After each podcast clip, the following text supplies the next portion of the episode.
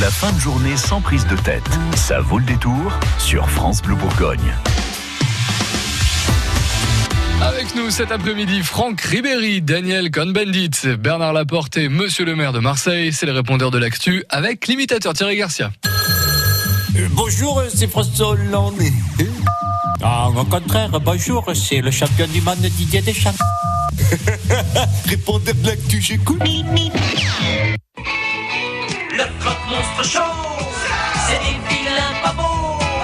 Ah, salut le répondeur de la France des Bleus. Ah, c'est Franck Ribéry. Ah, c'est pour dire que ah, c'est des conneries, euh, ça qu'on entend à la météo. Euh, D'accord, il fait chaud, euh, c'est la clavicule.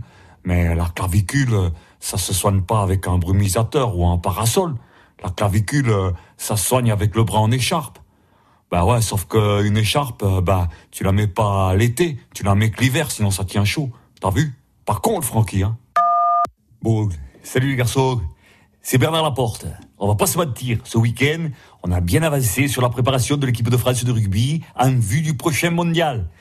Mais oui, bordel, comme l'équipe des moins de 20 ans a gagné la Coupe du Monde face à l'Australie, je propose de les sélectionner à la place des tocards de l'équipe A.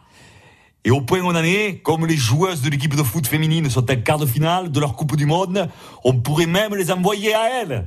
Quitte à avoir l'air con, autant y aller jusqu'au bout. Merde Bonjour, le répondeur France Bleu, c'est Jean-Claude Godin, le maire de Marseille. Hier, notre président de la République, Emmanuel Macron, était dans notre bonne ville phocéenne. Et comme les municipales approchent, tout le monde suppute. Mais non d'un maquereau du vieux port, il n'y a rien à supputer du tout. S'il est venu, c'est parce que nous sommes en période de canicule et qu'il sait qu'il faut faire boire les vieux, bonne mère. Alors, vu mon grand âge, il est venu vérifier que je mettais assez d'eau dans mon pastis. C'est tout, fan de chichoune. Qu'est-ce que vous allez vous imaginer Salut, c'est Daniel Cohn-Bendit. Tu veux que je te dise, moi, ce qui me plaît dans la grande mode de l'écologie, c'est que ça part tout azimut. Tiens, la société Biofunèbre va commercialiser une urne funéraire biodégradable permettant de faire pousser un arbre à partir des cendres d'un défunt. Super et J'espère que pour donner l'exemple, toutes les femmes et tous les hommes politiques qui se revendiquent écolos vont demander ce type d'inhumation.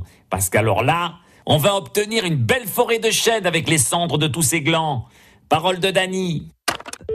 Bah merci beaucoup, monsieur Thierry Garcia, répondeur de l'actu à réécouter sur FranceBleu.fr et demain également à 17h10.